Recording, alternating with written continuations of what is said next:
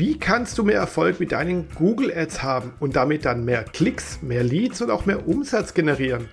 Das geht unter anderem, indem du richtig gute Google Ads Texte schreibst, also gute Anzeigentexte schreibst. Wie man solche Texte schreibt, die richtig gut konvertieren und dir mehr Erfolg bringen, das erfährst du in dieser Podcast-Folge.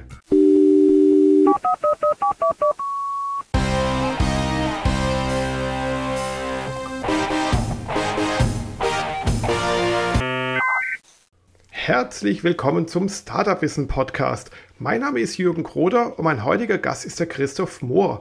Christoph ist ein echter Experte, wenn es um das Thema Google Ads geht und deswegen habe ich ihn auch super gerne eingeladen, um mich mit ihm darüber zu unterhalten.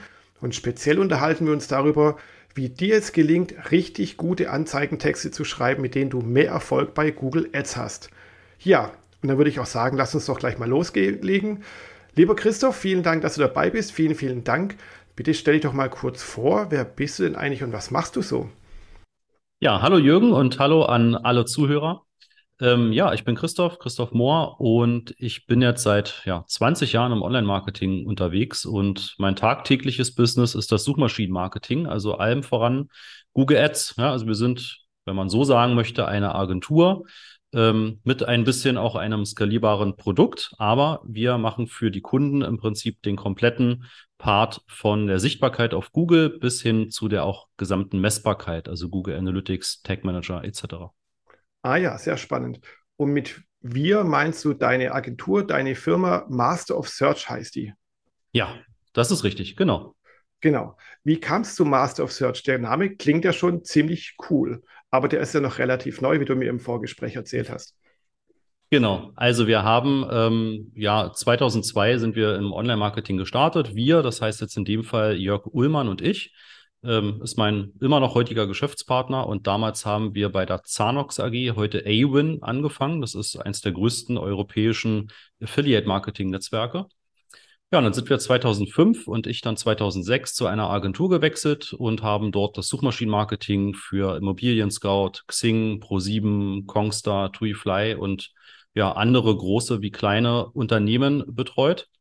Und ja, die Agentur wurde verkauft und dann haben wir gesagt, uns macht das Spaß. Wir können in Anführungszeichen auch nichts anderes als das. Lasst uns das doch gemeinsam machen. Und dann haben wir damals ähm, mit einem dritten Gesellschafter die Damcon GmbH gegründet und ja, haben quasi jetzt ja acht bis neun Jahre wirklich so ein klassisches Agenturbusiness gefahren und haben vor einigen Jahren angefangen, das noch mit Videokursen, also auch für Selbstlernkurse zu erweitern.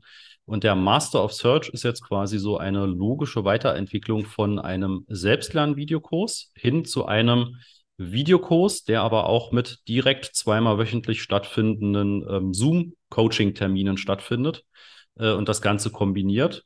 Und wir so im Prinzip das Wissen bei den Unternehmen aufbauen und auf der anderen Seite auch direkt bei der Umsetzung helfen. Ne, das ist immer das, was quasi auch oft gefehlt hat, gerade bei den Selbstlern-Videokursen an einer gewissen Stelle. Wenn die Unternehmen das umsetzen wollen, dann kommt meistens irgendeine Hürde und über die Hürde helfen wir Woche für Woche dann rüber. Ah, okay. Ja, ein spannendes Geschäftsmodell. Und du bist ja mit deinen 20 Jahren im Online-Marketing schon ein richtiger, naja, Dinosaurier, kann man sagen. du hast doch erlebt, wie die Pixel das Laufen lernten, quasi bei mhm. Google und Co. Und da kommen wir auch schon zum ersten Thema unserer Podcast-Folge. Denn wie heißt denn eigentlich das Baby? Heißt das Ding, also wo man jetzt Anzeigen für die Google-Suchmaschine schalten kann, ist es Google AdWords, Google AdWords Express, Google Ads oder die Google Marketing Plattform? Da draußen herrschen ja verschiedene Bezeichnungen. Welche ist denn nun richtig? Mhm. Google ist tatsächlich da relativ ähm, ja, zügig und auch dynamisch, was so die Benennung ihrer Produkte angeht und auch die Umbenennung. Ja? Also das können wir in dem gesamten Google-Kosmos ja noch weiterführen. Also Google My Business heißt jetzt Unternehmensprofil und ne, so benennt Google gerne von Zeit zu Zeit auch Dinge um. Und AdWords gibt es in der Form halt nicht mehr als Begriff. Das kann man sich also sowohl AdWords als auch AdWords Express kann man eigentlich aus seinem Gedächtnis erstmal streichen. Google hat das vor einigen Jahren umbenannt in Google Ads, ja, weil eben über dieses Google Ads Programm weit mehr als einfach nur diese textbasierten Anzeigen zu schalten sind. Und dieses Words hat einfach einen sehr starken Bezug zu Wörtern. Aber über Google Ads können wir eben auch YouTube-Anzeigen, Display-Anzeigen, Discovery-Feed-Anzeigen und vieles weitere schalten. Genau. genau. Und das heißt dann, der große Überbegriff ist dann immer noch Google Marketing Plattform, weil es cooler klingt oder mhm. nach mehr klingt dann, oder wie?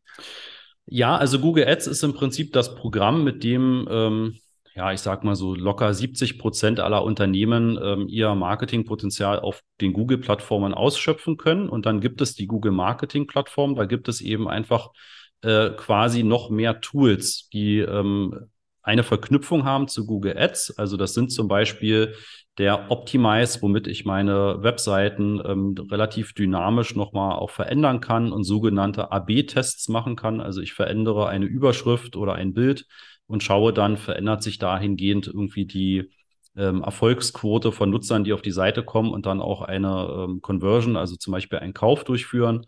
Dann sind Tools wie der Tag Manager dabei, Google Analytics, ähm, das Google Data Studio für Reportings. Und es geht dann eben auch noch so weit, und das ist dann eben ein sehr starker Bezug zu wirklich großen Konzernen, dass es dann auch das sogenannte Search Ads 360 gibt, ja, also die 360-Grad-Suite. Das ist dann für Unternehmen gedacht, die wirklich sehr groß sind, die Suchanzeigen schalten wollen, die sich beispielsweise ähm, minütlich ändern können, also wo neue Produkte dazukommen, die man bewerben möchte, wo ähm, vielleicht auch bei Immobilien gewisse Exposés und Regionen kein ähm, Exposé mehr vorhanden ist und das dann auch nicht mehr bewerben wollen. Und für solche wirklich sehr hohen Anforderungen gibt es dann auch noch diese 360 äh, Lösungen, ja, sowohl für Suchanzeigen, also für die Ads, als auch für Analytics und für andere Themen. Und das packt Google alles in diese Marketing-Plattform. Eigentlich ist das nur ein Überbegriff für alle Tools, die rund ums Thema Google Marketing sich ranken. Ah ja, okay. Aber das, was man früher unter Google AdWords kannte oder auch mal zeitweise Google AdWords Express, was ja so ein schneller Ableger war, das ist heute Google Ads. Mhm. Auch wenn viele Menschen immer noch von Google AdWords reden, auch wenn sie damit jetzt eigentlich Google Ads meinen, also das Tool, um Textanzeigen in der Google-Suchmaschine zu schalten. Exakt, genau so ist es. Ne? Also AdWords wurde einfach umbenannt in Ads, so kann man das sagen. Genau, super. Wir wollen heute das Thema Google Ads nicht zu weit ausladen. Darüber kann man ja ganze Bücher schreiben und richtig dicke Bücher. Wir fokussieren uns ja heute auf das Thema, naja, wie schreibe ich einen richtig guten Anzeigentext, der konvertiert mir dann am Ende hoffentlich viele Leads oder auch viel Umsatz bringt. Aber was muss man denn grundsätzlich beachten, bevor man überhaupt mit dem Texten von Google Ads Anzeigen äh, loslegt? Mhm. Also wichtig dabei ist zu wissen, dass sich diese, dieses Format der Suchanzeigen geändert hat. Ähm, Google hat jetzt vor wenigen Monaten die etwas ältere Form und das ältere Format quasi umgestellt. Da hatte ich die Möglichkeit, drei Titel, also drei Überschriften und zwei Beschreibungszeilen anzugeben und konnte damit quasi auch sicherstellen, dass das so in der Form auch bei Google ausgeliefert wird. Und diese responsiven Suchanzeigen, die Google jetzt ähm, ja quasi als einzig mögliche Suchanzeige ähm, anbietet, das ist quasi ein Baukastensystem. Also ich kann bis zu 15 Titel und bis zu vier Beschreibungen angeben und Google holt sich dann drei Titel und zwei Beschreibungen raus. Und durch dieses Baukastenprinzip kann Google für jeden Nutzer, für jede Zielgruppe herausfinden, wo ist die Klickrate am höchsten. Ja, also nehmen wir das Beispiel Mann, Frau und auch Altersgruppe. Ja, bei einer jungen Frau kann halt der Titel 1, 5 und 8 in Kombination mit Beschreibung 1 und Beschreibung 4 die höchste Klickrate bringen. Und bei einem etwas älteren Mann könnte es dann eben äh, vielleicht die Titelkombination 10, 12 und 15 sein mit Beschreibung 1 und 2. Und mit diesem Baukasten bietet man Google im Prinzip in Kombination mit einer Geburtsstrategie den, ich sag mal, größtmöglichen algorithmischen Nutzen. Also das maschinelle Lernen wird damit extrem unterstützt. Ah ja, okay. Das heißt eigentlich, Google Ads ist mittlerweile so intelligent, dass es halt verschiedene A-B-Tests eben durchführt und mhm. am Ende immer die optimalen Anzeigen oder Textkombinationen ausspielt, die zu den verschiedenen Zielgruppen passen. Und das muss ich als User ja dann gar nicht mehr machen. Das ist ja echt ziemlich cool. Ja, genau. Also tatsächlich ist es so, wir kommen bestimmt gleich dann auch zu dem, worauf man dann in dem Texten an sich achten sollte. Aber tatsächlich ist es so, es reicht dieser eine Anzeigentext quasi und den befülle ich bestmöglich und den Rest übernimmt dann Google. Ja, super Sache. Genau, dann lass uns doch gleich noch weiter loslegen. Ich habe noch eine halbe Frage vorher, weil das immer wieder mal so auftaucht, weil ich es eben auch so der Startup-Szene kenne. Darf ich über Google Ads denn alles bewerben? Also darf ich auch Erotikprodukte bewerben, wenn ich ein Erotik-Startup bin oder ähnliches mache, so Partnervermittlung und solche Sachen? Darf ich darüber Drogen jetzt verkaufen oder bewerben? Welche Beschränkungen gibt es denn da? Also da gibt es tatsächlich viele Richtlinien, die gewisse Dinge halt gleich ausschließen. Ne? Also das ganze Thema, ähm, also im Englischen gibt es da eigentlich den Begriff der drei Ps, ja, also Porn, Pilz und Poker. Das sind Sachen, die sind sowohl bei Google als auch bei Meta ähm, halt immer unter sehr starker Analyse. Ja, das heißt, alles, was irgendwie mit Erotik zu tun hat, was mit ganzem Thema Gesundheit zu tun hat ähm, oder eben auch Glücksspiele, da habe ich manchmal gar keine Chance, überhaupt erst live zu, ähm, also die Anzeigen überhaupt irgendwie live zu bekommen. Ähm, natürlich darf ich im gewissen Umfang und vor allem dann, wenn ich eine Zertifizierung habe, also nehmen wir das Beispiel Gesundheit, wenn ich eine Apothekenzertifizierung habe, darf ich natürlich auch Werbung machen für Medikamente oder für Tabletten oder ähnliches. Ähm, was immer eine große Herausforderung ist, ist auch das ganze Thema Gesundheit. Also da ähm, fallen auch viele Heilpraktiker zum Beispiel ähm, immer wieder mal in diese ja, ganzen Vorschriften, sobald auf der Webseite aus Google-Sicht irgendeine Aussage zu, zu sehr ein Versprechen darstellt, also eine Aussage, die nicht von unabhängiger Quelle unterstützt wird, zum Beispiel, ähm, ich heile irgendwie oder ich, ich helfe dir dabei, Nichtraucher zu werden in acht Wochen, dann sind das so Aussagen, die Google auch tatsächlich meistens nicht zulässt. Ja, aber im Rahmen der Richtlinien klappt das in den meisten Dingen tatsächlich schon. Und ähm, auch so Partnervermittlungsplattformen wie ein Parship darf natürlich Google-Werbung machen, aber ich muss mich eben an gewisse Richtlinien halten. Okay, das heißt dann, bevor eine Anzeige live geht oder so eine Anzeigenkombination live geht, wir haben ja gerade davon geredet, dass man ja verschiedene äh, Textkombinationen ja quasi eingibt und Google dann von sich aus was zusammenbaut. Das wird dann alles nochmal durch einen Algorithmus und oder durch Menschen geprüft, bevor es dann wirklich live geht und geschaltet wird.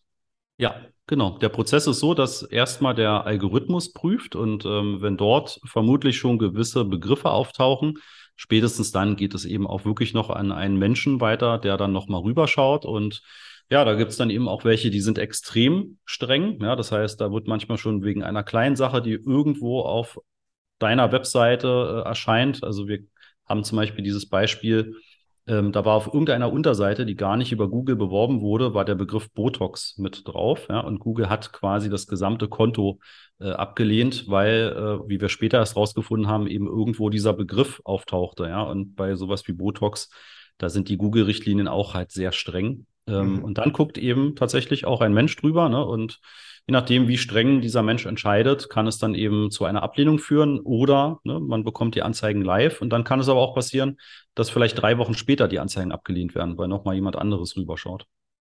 Okay, aber das heißt ja auch, dass nicht nur die Textanzeigen an sich geprüft werden, sondern auch noch die Seiten dahinter, die man verlinkt werden, ja. nochmal überprüft. Ja, genau.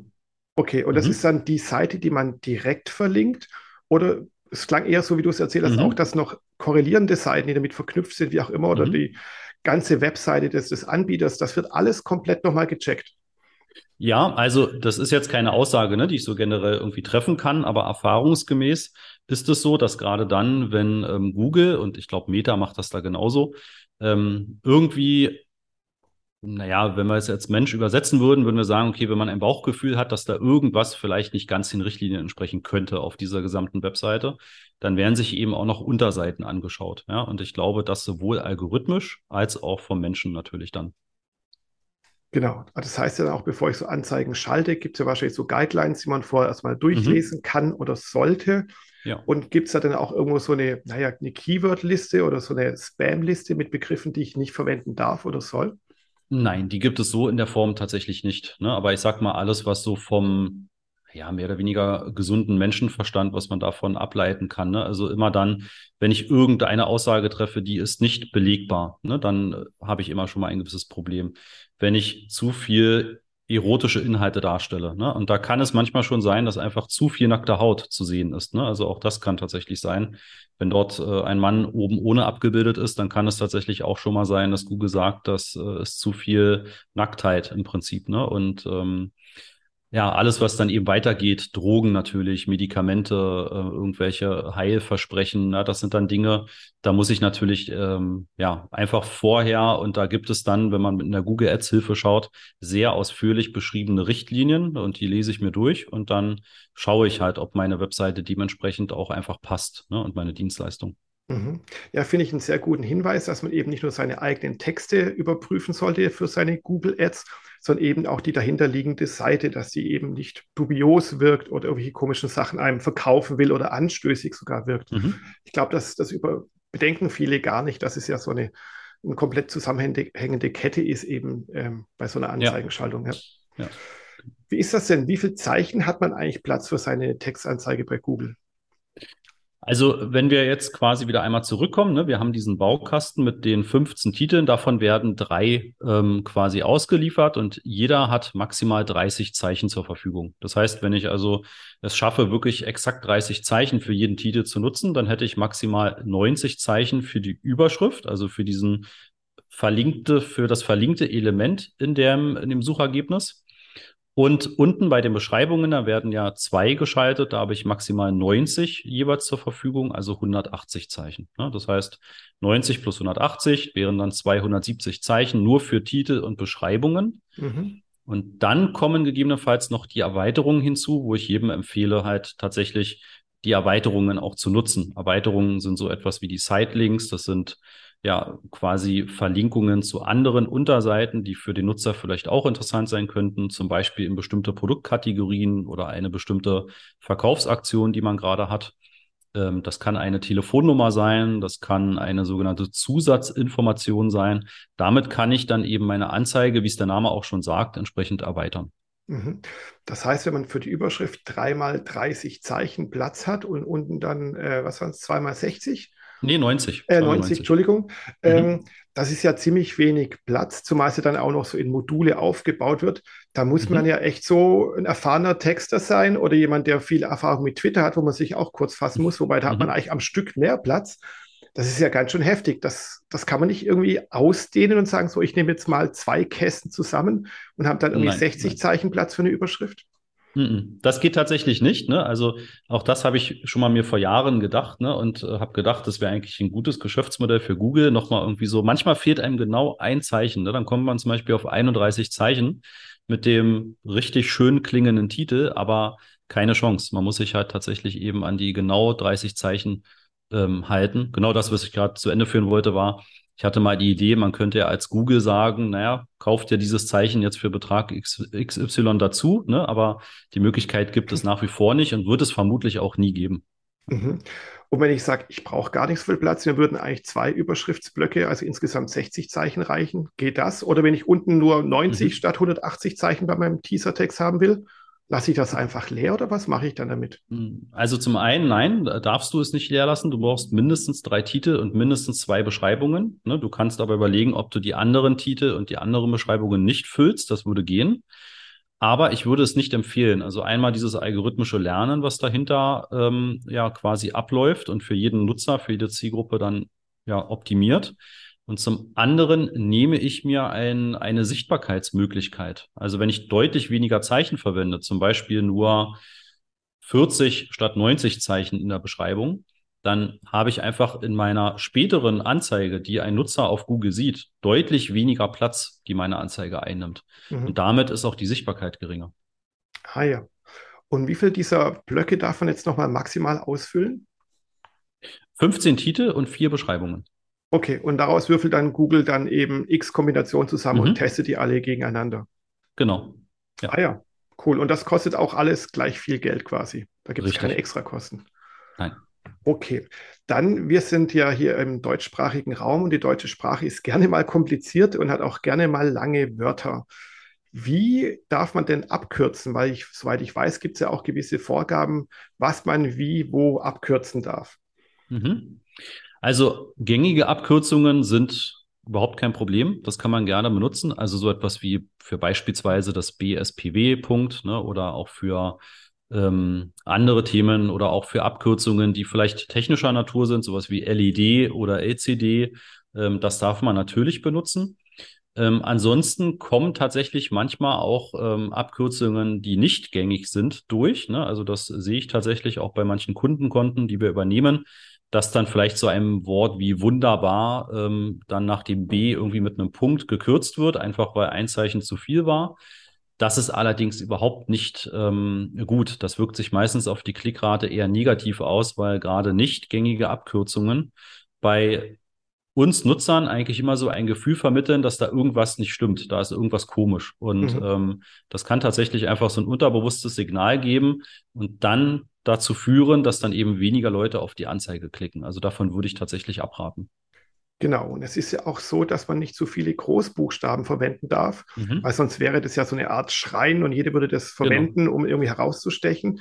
Aber bei gewissen Abkürzungen wie Kfz oder Pkw, da darf ich das dann mehrere Großbuchstaben hintereinander verwenden, oder wie ist das? Ja, das ist, also die gängigen Abkürzungen, das darf man verwenden. Kfz, TFT, LCD, LED, das sind so Begriffe, da ist das überhaupt kein Problem, das auch zu nutzen. Es geht manchmal auch mit dem eigenen Markennamen. Also wenn man eine geschützte Marke hat, die bekannt ist, dann darf man durchaus auch mal versuchen, die groß zu schreiben und dann zu schauen, ob Google das freigibt. In den häufigsten Fällen wird das freigegeben. Aber jetzt ein Wort aus dem Zusammenhang rausgerissen, ähm, groß zu schreiben, also komplett groß zu schreiben, das wird meistens abgelehnt. Mhm. Und wie ist das mit äh, Sonderzeichen, Smileys und solchen Geschichten?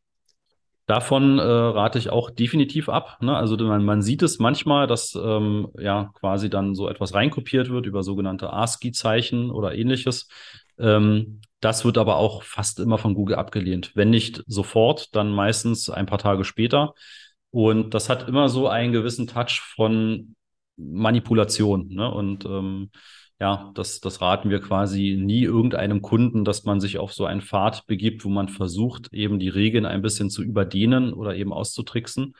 Ähm, es gab früher zum Beispiel auch ein paar Unternehmen, die hatten, ähm, ja, die haben dann versucht, auf geschützte Begriffe wie zum Beispiel Apple iPhone ähm, irgendwie auch eine Anzeige zu schalten ne, und dann entsprechend auch dieses iPhone als Begriff im Anzeigentext zu nehmen.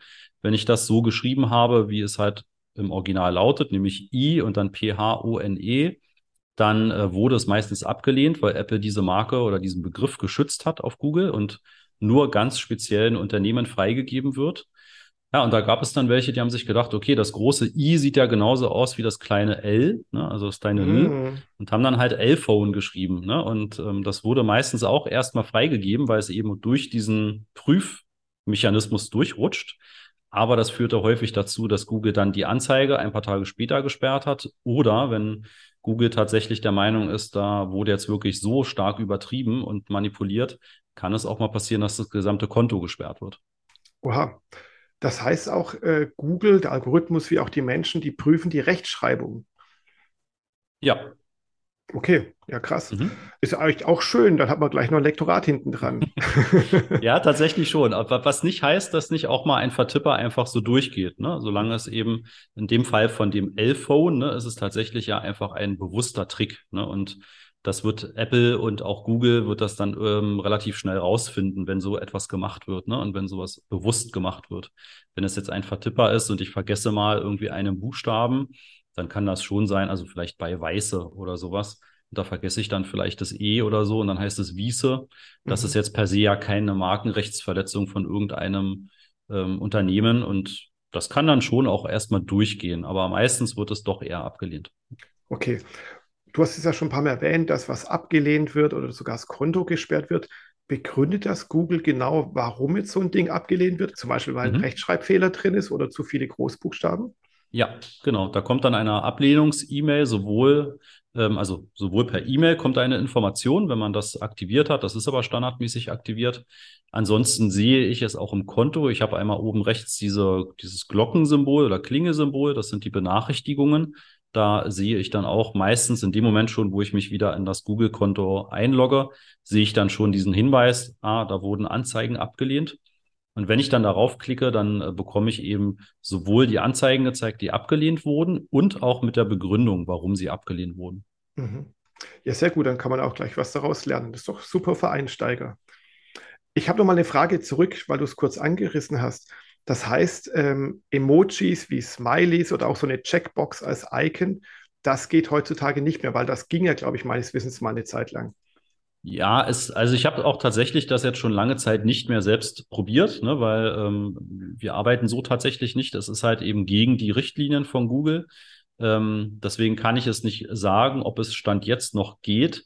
Ich habe es aber auch schon sehr lange nicht mehr gesehen auf Google. Also innerhalb der bezahlten Anzeigen ist mir das schon sehr lange nicht mehr aufgefallen, dass dort noch Emojis verwendet werden. Ich glaube, das hat Google vielleicht sogar im Zuge dieser responsiven Suchanzeigen, also dieses aktuell gültigen Anzeigenformats, vielleicht auch noch mal so verändert, dass man sofort in eine Ablehnung kommt. Also, dass das gar nicht erst akzeptiert wird. Mhm. Also wie immer halt Google versucht halt die faulen Tricks einfach zu unterwandern oder einfach zu verbieten. Die lernen mhm. ja auch dazu, die sind ja auch nicht dumm. Richtig. Da kommen wir schon zum nächsten. Äh, apro faule Tricks, nenne ich es mal. Aus dem SEO-Bereich kennt man das sogenannte Keyword-Stuffing. Also das maximal häufige Unterbringen von eben den relevanten Schlüsselwörtern. Wenn ich zum Beispiel eine Pizzeria aus Mainz bin, könnte ich ja texten, wir sind eine Pizzeria aus Mainz. Wir haben die beste Pizza in Mainz. Wollen Sie eine Pizza aus Mainz bei uns bestellen? Würde mhm. sowas durchgehen? Ja, das würde sehr wahrscheinlich durchgehen, aber es ist halt sehr fraglich, ob da ein Nutzer darauf klickt, ne? weil der Text hört sich dann eben doch schon sehr unrund an. Ne? Es wiederholt sich halt sehr häufig und ähm, auch wenn man das nur in Gedanken einmal durchliest, dann ist das doch tatsächlich schon sehr, sehr ähm, auffällig und eher kontraproduktiv. Mhm. Wie ist das jetzt, weil man äh, nochmal auch da wieder zurück mit diesen verschiedenen Blöcken, die man eben irgendwie anlegt und Google das zusammenwürfelt, das kann ja auch manchmal den Sinn einer Anzeige verfremden. Mhm. Kann man da irgendwie einschränken, sagen, nee, bitte nicht diese zwei Blöcke so und so anordnen, weil sonst verfälscht es den Inhalt meiner Anzeige? Mhm. Das kann man durchaus. Man kann die sogenannte Unpin-Funktion verwenden. Und zwar, sobald ich in einer Beschreibungszeile oder in einem Titel bin beim Erstellen der Anzeige oder auch dann später beim Bearbeiten, habe ich die Möglichkeit, auf so ein Stecknadelsymbol zu klicken. Und dann kann ich eben sagen, es soll an beliebiger Position erscheinen. Das ist die Standardeinstellung. Das heißt, Google kann hier rotieren und kann es selbst durchprobieren. Ich kann aber auch sagen, dass es an einer bestimmten Position angezeigt werden soll. Also immer nur an erster Position, an zweiter oder an dritter. Ähm, das ist nicht unbedingt empfehlenswert für alle Werbetreibende, weil damit ähm, schränke ich wieder diesen Algorithmus ein, der für mich selbst ja quasi das optimieren soll und durchprobieren soll. Und ähm, ich kann schon gar nicht mehr zählen, wie oft wir im Laufe der Zeit ähm, von Kunden gehört haben, ja, das muss unbedingt in der Anzeige stehen, das ist die erfolgreichste ähm, Aussage. Ja, und dann macht man das und dann sieht man, der Text hat halt äh, irgendwie nur ein Drittel der Klickrate, wenn man den Text eben nicht anpinnt, also nicht an eine bestimmte Position bringt und Google einfach diese Optimierung überlässt. Ne? Das heißt, man sollte das durchaus immer bedenken. Wo es Sinn ergeben kann, ist, wenn ich etwas immer unbedingt in einem Text habe, weil ich vielleicht die Nummer eins in einer bestimmten Branche bin. Ne? Dann mhm. kann das natürlich so ein starker Claim sein.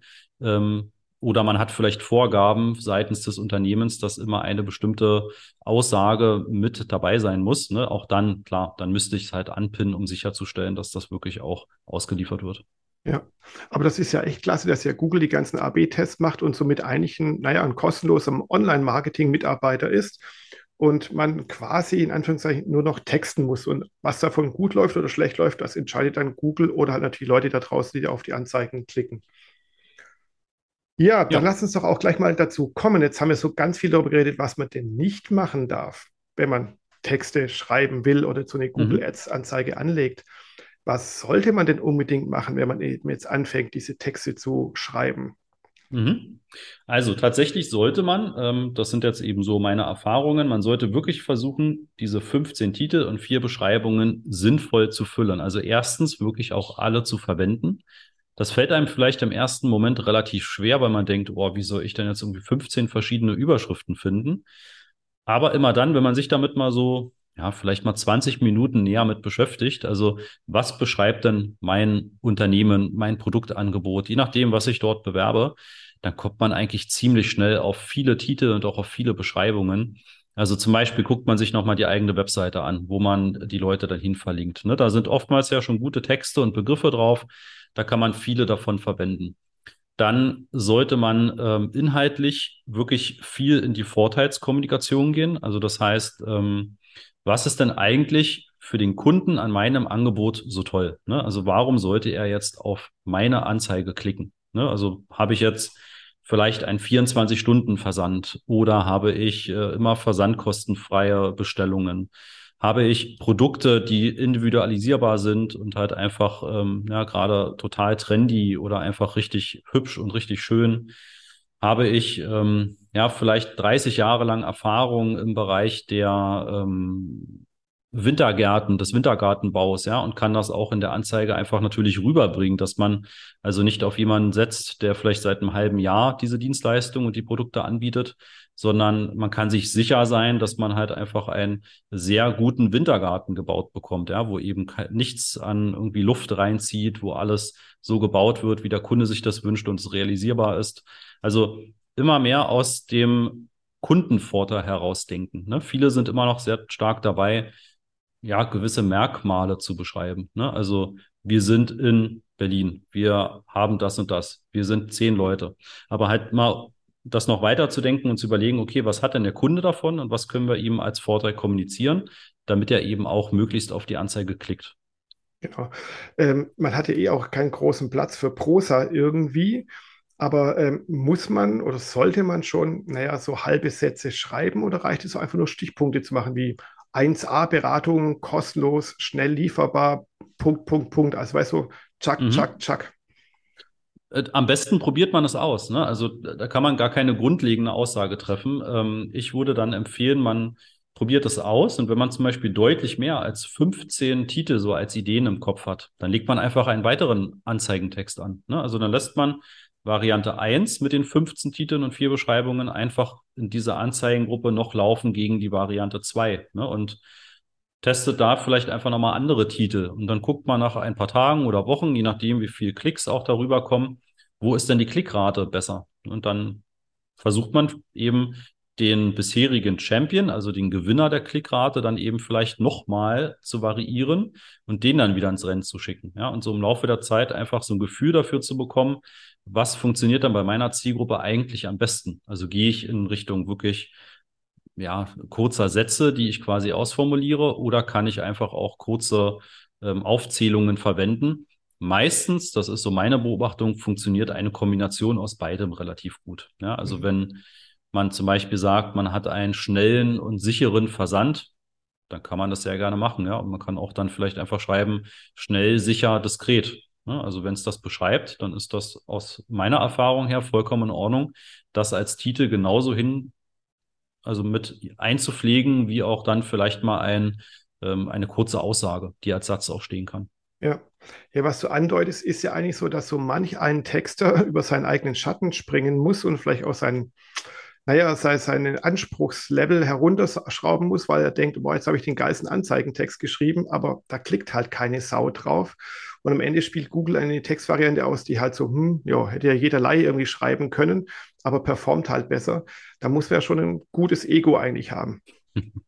Ja, tatsächlich ist es wirklich oft so. Das äh, geht uns ganz häufig so, dass wir da dann auch manchmal sehr vorsichtig sein müssen, wenn wir Kunden sagen, hm, also dein Text sieht irgendwie nicht so gut aus, ja, und wenn der Kunde aber davon total überzeugt ist, dann muss man da tatsächlich manchmal mit so Fingerspitzengefühl rangehen und meistens klappt es ganz gut, wenn man einfach sagt, lass uns doch einfach nochmal einen weiteren Text anlegen und ein bisschen in die und die Richtung formulieren, also zum Beispiel in Richtung Vorteilskommunikation und lass doch einfach die Zahlen sprechen. Ne? Und dagegen kann man sich eigentlich nie wehren. Wenn man sieht, die Klickrate ist deutlich höher als bei dem anderen Anzeigentext, dann weiß man, okay, diese Art des Textes funktioniert eben deutlich besser als die andere Art des Textes. Und tatsächlich, ja, manchmal ist es so, dass natürlich man äh, sich manchmal ein wenig gekränkt fühlt, aber das sollte man tatsächlich dann irgendwie auch ablegen.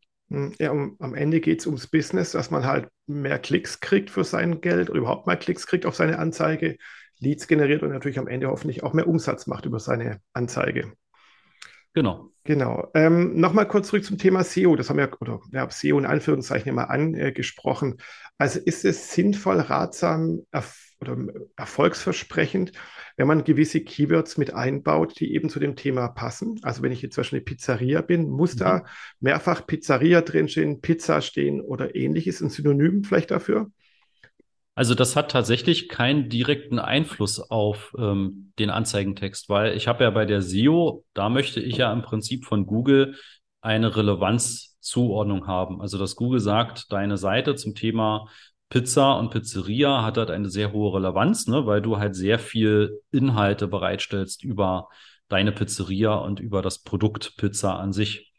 Im Anzeigentext der, der bezahlten, des bezahlten Suchmaschinenmarketings hat das relativ wenig Effekt. Da sollte man wirklich mehr darauf schauen, dass man einen ansprechenden Text gestaltet, der also dem Nutzer abholt, ne, der ihm auch unterbewusst irgendwie sagt, okay, das, das sieht hier ganz gut aus, ja, das, was eben dieser Werbetreibende anbietet. Also da bekomme ich meine Pizza innerhalb von XY Minuten. Ja, die ist vielleicht auch super bewertet. Ne? Das sind dann Sachen, die in dem Fall sicherlich sehr viel mehr Hebel haben, als ähm, wenn ich da einfach immer nur wieder Pizza und Pizzeria erwähne. Das liest sich dann auch sehr holprig. Ne? Also da immer wirklich darauf achten, dass man den Suchenden im Prinzip abholt.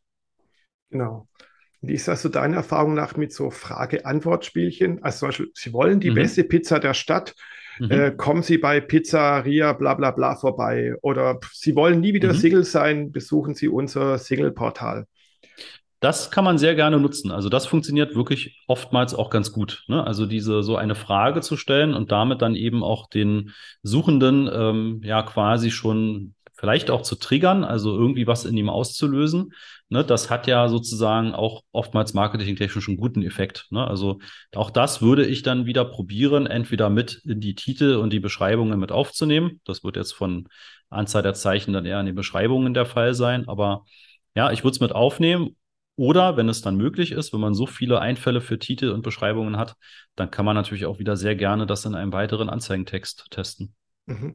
Das heißt, man kann wirklich bei Google Ads zwei Kampagnen mit den gleichen Keywords parallel laufen lassen oder gegeneinander laufen lassen? Ähm, das würde auch gehen, das würde ich aber nicht empfehlen, sondern ähm, das, was ich meinte, ist, dass man mit der gleichen Kampagne und darunter liegt ja die Anzeigengruppe, wo dann jeweils die Suchbegriffe und die Anzeigentexte drin mhm. liegen. Ah, okay. Und dass man in der Anzeigengruppe eben zwei Texte hat. Man kann maximal drei von diesen responsiven Suchanzeigen anlegen pro Anzeigengruppe. Ähm, das habe ich aber bisher äußerst selten nutzen müssen. Also tatsächlich ist es eher eine oder dann, wenn man testen möchte, eben zwei. Okay, das heißt, man hat eine Kampagne mit den ausgesuchten mhm. Keywords und darunter kann man dann verschiedene, ich nenne es mal Richtungen dann eben aussuchen, in, wie man Texte genau. dann eben. Wie ist es mit, mit Call to Actions, zum Beispiel jetzt kaufen, hier online bestellen, wie mhm. auch immer? Ja, nein, vielleicht, auf jeden Fall. Also darf man verwenden, das ist schon mal sozusagen die erste Information. Das Einzige, was man nicht verwenden darf, ist hier klicken. Ne? Also eine Klickaufforderung darf man bei Google, seitdem es das AdWords-System gibt, ja, und jetzt eben das Ads-System, darf man keine Klickaufforderung nennen. Aber man darf sehr gerne, und das äh, empfiehlt Google auch, natürlich eine Aufforderung, sich das anzuschauen, sich zu informieren, ähm, zu stöbern, etwas zu entdecken, ja, etwas herunterzuladen. Ähm, also das darf man sehr gerne sagen. Man kann direkt sagen, jetzt unverbindlich beraten lassen und ja, sich vielleicht ein, ein White Paper oder Report herunterladen. Mhm. Aber man darf, glaube ich, am Ende dann kein Ausrufezeichen setzen da ist tatsächlich Google auch deutlich strenger geworden. Also ähm, das habe ich in den letzten Wochen häufig gesehen, dass generell ein Ausrufezeichen ähm, überhaupt nicht mehr gerne gesehen ist. Also der Punkt sehr gerne, das Fragezeichen, wenn es eben eine Frage ist, auch sehr gerne. Aber Ausrufezeichen sollte man sehr, sehr sparsam mit umgehen oder im Idealfall auch komplett weglassen. Mhm, genau. Und Sonderzeichen wie jetzt Hashtag und Co., die fliegen auch raus oder gehen gar nicht durch dann. Die gehen vermutlich gar nicht erst durch, wenn man die äh, Anzeige speichern möchte. Dann wird vermutlich schon ein Fehler kommen. Ja. Okay. Hast du noch weitere erstklassige Tipps, was man bedenken sollte, müsste, könnte, dürfte, um seine Anzeige noch erfolgreicher zu machen? Hm, also es gibt innerhalb dieses gesamten Konstrukts natürlich noch sehr viele Möglichkeiten. Es gibt auch ähm, ja durchaus, und da kommen wir aber jetzt schon in fortgeschrittenen Bereich, es gibt die Möglichkeit, dynamisch einzelne Titel oder Beschreibungen anzupassen. Ja, das geht mit so einer geschweiften Klammer, aber da würde ich jetzt noch nicht zu sehr drauf eingehen. Vielleicht machen wir das mal zu einem anderen ähm, Termin in einer anderen Folge. Ähm, ansonsten es gibt momentan relativ wenig Auswertungsmöglichkeiten innerhalb des Google Ads Kontos. So ein kleiner, unscheinbarer ähm, Link, den findet man, wenn man in der Anzeigengruppe ist. und auf den Bereich Anzeigen und Assets klickt, dann sieht man im Prinzip die Anzeige so als Vorschau. Mhm. Und darunter gibt es einen kleinen Satz, der nennt sich Asset Details anzeigen. Wenn ich darauf klicke, dann bekomme ich etwas mehr Informationen zu einzelnen Titeln und einzelnen Beschreibungen. Also zum Beispiel, wie häufig ähm, liefert Google welche Kombinationen aus. Ja, also man kann dann die Impressionen sehen für die Kombinationen aus Titeln und Beschreibungen. Und man kann auch so ganz basic, also wirklich so eine ganz rudimentäre Auswertung sehen, ob Google einen Titel oder eine Beschreibung halt als schlecht, durchschnittlich oder gut einstuft. Ja, ah, ja. Aber ja, das ist eben über diesen kleinen Link unter ähm, dieser Anzeige Asset Details anzeigen. Google möchte in den nächsten Monaten noch deutlich mehr Möglichkeiten für die Auswertung bieten. Das wäre auch sehr wünschenswert, dass man wirklich ne, vielleicht auch sehen kann, welcher Titel funktioniert denn jetzt tatsächlich bisher am besten. Das ist momentan immer da noch so ein bisschen auch manuelles äh, Recherchieren und Ausprobieren. Aber ähm, ich vermute und hoffe sehr stark, dass das nächstes Jahr ähm, so kommen wird. Ja, spannend. Dann würde ich doch sagen, in dem begleitenden Text, den es zu dieser Podcast-Folge gibt, bauen wir doch einfach mal noch einen Screenshot ein, um das zu mhm. zeigen, mhm. wo das sich versteckt und dann kann das jeder besser nachvollziehen. Ja. Weil ich finde, das ist eine super wichtige Information, dass ja, wie wir es ja schon ein paar Mal jetzt in dieser Podcast-Folge hatten, dass Google einen wirklich an der Hand nimmt und ich sage mal so, das kreative Handwerk des Textes ja schon ein bisschen nach hinten rutscht und man es mehr so technisch, strategisch an so einen Text eigentlich rangehen sollte. Mhm. Ja, auf jeden Fall. Also das ist auch tatsächlich mir ganz wichtig. Ne? Ähm, es gibt ja manche Kunden, die, die, haben immer ein sehr großes Misstrauen gegenüber Google. Ne? Aber äh, das darf man auch haben in gewisser Weise. Das, das spreche ich gar nicht ab. Ne? Aber rein aus diesen Marketing-Gesichtspunkten haben wir tatsächlich wirklich eine so mächtige, ein so mächtiges Marketinginstrument, ähm, dass Google tatsächlich ja oftmals genau das gleiche Ziel hat, wie wir es haben. Ne? Also wir als die Firmeninhaber, wir möchten unsere Produkte, unsere Dienstleistungen irgendwie sichtbar machen und eben entsprechend auch verkaufen. Und Google unterstützt uns dabei, ja, indem ähm, auf der einen Seite es versucht wird, relativ einfach zu machen. Ich weiß, es ist immer noch alles komplex, wenn man da komplett neu einsteigt, aber wenn man etwas tiefer eingestiegen ist, dann merkt man, da versucht Google einem wirklich sehr viel abzunehmen. Das fängt bei der Geburtsstrategie an, wenn man also ein Ziel definiert hat und das messen kann. Und das geht eben bis hin zum Anzeigentext, ja, dass ich jetzt eben nicht mehr ja, acht Texte irgendwie brauche, die ich irgendwie in Kombination in den Wettbewerb schicke, sondern ich brauche eigentlich nur einen guten Anzeigentext und diese Optimierung, welcher Titel, welche Beschreibung, welchem Nutzer, welcher Nutzerin, an welchem Standort, an welchem Wochentag, zu welcher Uhrzeit angezeigt wird, damit die Klickrate und im Idealfall natürlich auch die Kaufrate ähm, höher ist als sonst, ja, das übernimmt halt Google dann für uns. Mhm. Ja, und das zeigt natürlich auch jetzt, wo die Tools immer intelligenter werden, dass ja sowas wie eine Strategie wie immer halt natürlich extrem wichtig ist. Also ich muss mir vorüberlegen, was will ich eigentlich mit meinen Anzeigen aussagen, was will ich denn damit erreichen, wo finde ich vielleicht eine Nische. Das heißt, wenn ich Autoreifen verkaufe, macht es vielleicht keinen Sinn, mein komplettes breites Sortiment zu bewerben, sondern nur auf, was ich Winterreifen zu setzen oder als Pizzeria, dass ich vielleicht nur glutenfreie Pizza irgendwie anbiete, um mich mhm. natürlich auch von der Konkurrenz abzuheben und in so einer Nische zu agieren. Ja, genau. Das kann man sehr gut machen mit äh, Google. Ne? Also immer dann, wenn es ein gewisses Suchvolumen gibt. Ne? Und ähm, das kann man ja auch über diesen Keyword-Planer ähm, gut einmal sozusagen so ein Gefühl dafür bekommen. Da gibt man einen Suchbegriff ein und dann sieht man bei Google, wie viele Leute im Monat suchen denn wirklich danach. Ne? Und wenn man dann sieht, okay, da suchen vielleicht nur 200 im Monat nach, aber wenn es eben genau die 200 sind, die ich erreichen möchte mit meinem Produkt oder Dienstleistung, dann kann das auch mit einem sehr, sehr überschaubaren äh, ja, Werbebudget einfach eine sehr erfolgreiche Kampagne werden. Genau, eben mal versuchen, wo ist denn sein Ozean, in dem man herumdampft und äh, sich der Wettbewerb aufhält. Weil wenn ich zum Beispiel ein Winzer bin, dann konkurriere ich mit Zehntausenden, Hunderttausenden Winzern online irgendwie. Aber wenn ich eine Spezialisierung habe, was ich, dass ich Bio-Wein aus Rheinhessen oder aus Mainz anbiete, dann ist zwar die Zielgruppe kleiner, aber ich habe wahrscheinlich eine höhere Wahrscheinlichkeit, dass meine Anzeige zu genau dieser Suche natürlich ausgespielt wird und dass es konvertiert am Ende. Ja, genau, genau so ist es. Ja, super. Christoph, vielen, vielen Dank für die ganzen Informationen. Und du hast mir am Anfang auch noch im Vorgespräch verraten, dass du und ihr noch mehr Informationen bald parat haben werdet. Mhm. Was ist das denn? Ja, genau. Also zum einen kann ich sehr gerne natürlich auf den Master of Search Podcast auch hinweisen. Den haben wir vor einigen Wochen gestartet und auch einen YouTube-Kanal. Da kann man sich also auch sehr gerne noch zu bestimmten Themen sehr ähm, ja, tiefgründig einfach weiter informieren. Und genau, dann kommt in Kürze auch ein kostenloses White Paper oder Report, wie man ihn auch ähm, ne, gerne nennt.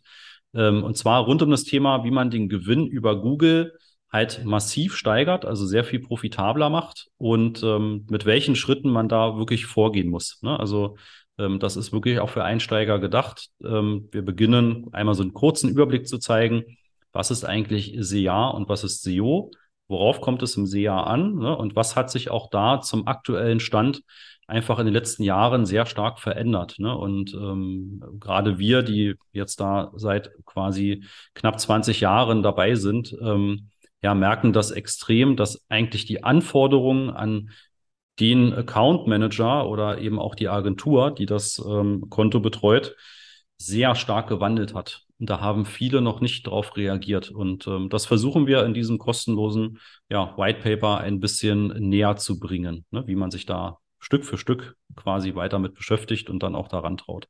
Genau, einfach mal googeln nach Master of Search. Mhm. Und natürlich werden wir es ja auch in den Show Notes zu dem Podcast, sobald das White Paper erschienen ist, wird es dann entsprechend dann auch verlinkt, nachträglich mhm. verlinkt, wenn es eben noch ein bisschen dauert. Ja, super, vielen Dank. Ja, gerne, gerne. Vielen Dank an dich, dass du mein Gast warst, dass du uns so aufgeschlaut hast. Es war jetzt ein bisschen längere Podcast-Folge, aber es war auch sehr kurzweilig, fand ich persönlich, weil man halt sehr viel lernen konnte. Und gerade wenn man mit dem Thema AdWords, nein, Ads, Google Ads, ich sage ich auch schon wieder AdWords, äh, beschäftigt und das vielleicht noch nicht so oft gemacht hat oder gar nicht gemacht hat oder vielleicht schon ein paar Mal gemacht hat und dabei viel Geld verbrannt hat, konnte man doch einige sehr wichtige Tipps mitnehmen, um zu verstehen, wie dieses System von Google funktioniert und wie es eben auch nicht mehr funktioniert, wie es vielleicht noch vor fünf Jahren war oder so. Ja. Sehr, sehr genau. spannend. Ja, freut mich. Also ich hoffe, genau, dass ähm, alle Zuhörer und Zuhörerinnen da was mitnehmen konnten und genau, wenn Sie mögen, da gerne eben noch ein bisschen tiefer mit einsteigen. Aber ja, tatsächlich kann man, glaube ich, so als Tipp mitgeben, ähm, ja, versuchen die Berührungsängste ein bisschen loszulassen und dann eben so die Tipps, die wir besprochen haben, mal auszuprobieren und dann eben auch mal diesen Google-Algorithmus so ein bisschen lernen zu lassen und mal zu gucken, was passiert da eigentlich. Genau, und auch da ist immer so bei diesen äh, Google Ads-Anzeigen, nicht jeden Tag reinschauen, wenn die Anzeige frisch geschaltet ist, sondern dem einfach mal ein paar Tage oder ein paar Wochen Zeit lassen im Algorithmus, oder? Genau, ja, Genau so ist es, ja. Zu nervöse und zu häufige Änderungen, gerade auch in der Geburtsstrategie, und das kann auch dann eben mal die Anzeige sein, die man dann noch verändert, ja, kann tatsächlich dann auch dieses gesamte maschinelle Lernen total durcheinander bringen. Und ähm, man sollte schon ja mal die Geduld haben, auch mal eine Woche erstmal abzuwarten. Also lieber das Budget am Anfang niedriger setzen, dafür aber dann auch sagen, okay, ich lasse das jetzt erstmal eine Woche laufen und gucke dann, was passiert ist. Genau.